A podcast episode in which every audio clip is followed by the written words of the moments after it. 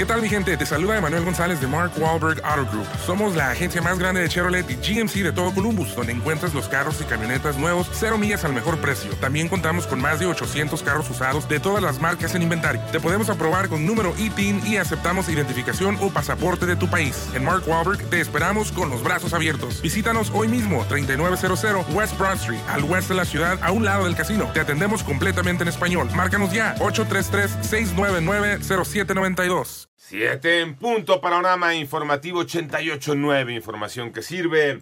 Yo soy Alejandro Villalbazo en Twitter y en TikTok, arroba mm, Villalbazo 13, mensajitos en el WhatsApp 5580-255-889. Vámonos con el panorama. El Departamento de Justicia de los Estados Unidos solicitó a México, a través de una carta diplomática, la extradición de Ovidio Guzmán, hijo de Joaquín El Chapo Guzmán, por su probable responsabilidad en los delitos de asociación delictuosa para distribuir cocaína, metanfetaminas y marihuana. Petróleos Mexicanos dio a conocer la muerte de otro trabajador en la refinería de Minatitlán, el cual eh, se encontraba internado en el hospital regional tras el incendio ocurrido el pasado jueves 23 de febrero y que ya ha causado tres muertes. Por otra parte, el Consejo General del Instituto Nacional Electoral aprobó en lo general la instrumentación del voto electrónico en modalidad de prueba piloto vinculante mediante el uso de 238 urnas electrónicas en los procesos electorales locales 2022-2023 en Coahuila y en el Estado de México. Y luego de que elementos, que elementos de la Guardia Nacional fueran captados supuestamente inhalando cocaína en Sonora, la corporación inició una investigación identificando a los involucrados a quienes se aplicarán las evaluaciones toxicológicas correspondientes, esto con la finalidad de implementar los procedimientos legales y administrativos que así correspondan.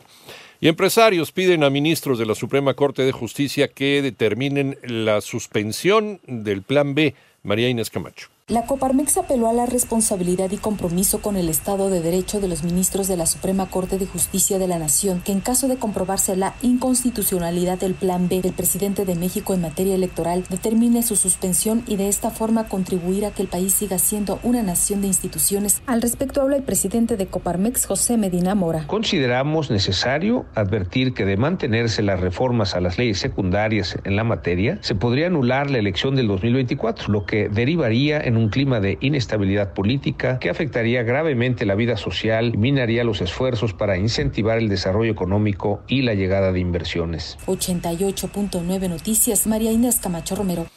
Dicen autoridades en Ciudad de México que la pandemia ya está controlada. Joana Flores. A tres años de haberse detectado el primer caso de COVID-19 en la Ciudad de México, la pandemia se ha controlado, consideró la jefa de gobierno Claudia Sheinbaum. Fueron años difíciles para toda la ciudadanía y el día de hoy no sé cuál sea el término epidemiológico, pero yo diría que está controlado.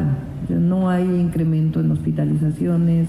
Sí hay, llega a haber contagios, pero los contagios se llega a las entidades de salud. Inclusive hay medicamento hoy. Cabe destacar que el primer caso de COVID en la capital se detectó el 27 de febrero de 2020 y se trató de un hombre de 35 años de edad con antecedentes de haber viajado a Italia. Para 88.9 Noticias, Joana Flores.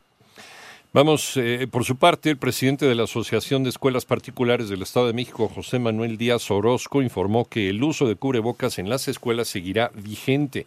Hasta el momento las autoridades no les han notificado lo contrario y señaló que a pesar de que las escuelas particulares están sujetas a las indicaciones que emita la Secretaría de Educación Pública, van a esperar las instrucciones que emitan las autoridades estatales. En el panorama internacional, el Banco Mundial estimó que el reciente terremoto que sacudió el sur de Turquía y sus réplicas posteriores causaron daños por más de 34 mil millones de dólares.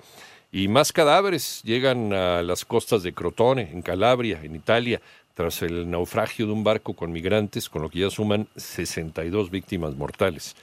La Oficina de Administración y Presupuesto de la Casa Blanca en los Estados Unidos emitió un memorando para retirar y deshabilitar las instalaciones de la aplicación TikTok en los dispositivos operados por funcionarios de las agencias gubernamentales.